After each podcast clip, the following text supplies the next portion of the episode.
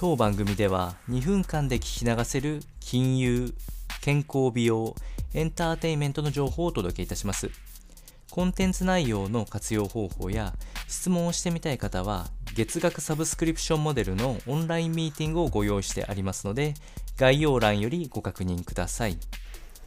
本日はヘルスビューティーより知っておきたい配色の概要とポイントをお伝えしていきたいと思います。こちらは色が与える感覚についても解説をしてまいります。えー、今回大きく3つ取り上げて、えー、解説していくんですが、それ以外の色の考え方もありますんで、えー、合わせてご紹介します。えまず大きく色を分類すると、有彩色と無彩色という、簡単に言うと赤とか青などの色味を持ったものが有彩色。で、白と黒のグラデーション上のものを無彩色と言われておりまして、これでまず大きく2つに分かれていきます。えそこから有彩色の中で、え暖色と寒色。これは聞いたことあるかと思うんですけど、活発さを表す赤色なは暖色。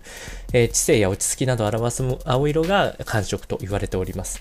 で、それに合わせてその中間となるような中性色、緑とかが具体例ですね。このあたりっていうのが中性色という名前になっております。えー、で、そういう中で、えっと、鮮やかな赤色とかもあったりすると思います。こういうのが純色と言われる赤色。で、そこに白とか黒を足していくと、え少しずつライトカラーになっていくと思うんですが、これが正色と言われるもので、えー、赤に例えば緑を混ぜたものみたいな形で色合いを混ぜていくのを濁色という風な形で表現していきます。えー、そしてその中にも明るさを示すトーンであったりとか、あその色の強さを示すビビッドさあ、この辺もあったりしますし、もし服装とかで考える場合は、ブライトトーンと言われる明るさですね、えー、この辺も使っていくとポップな印象とか、服装にはよく使われていくようなお話になってきます。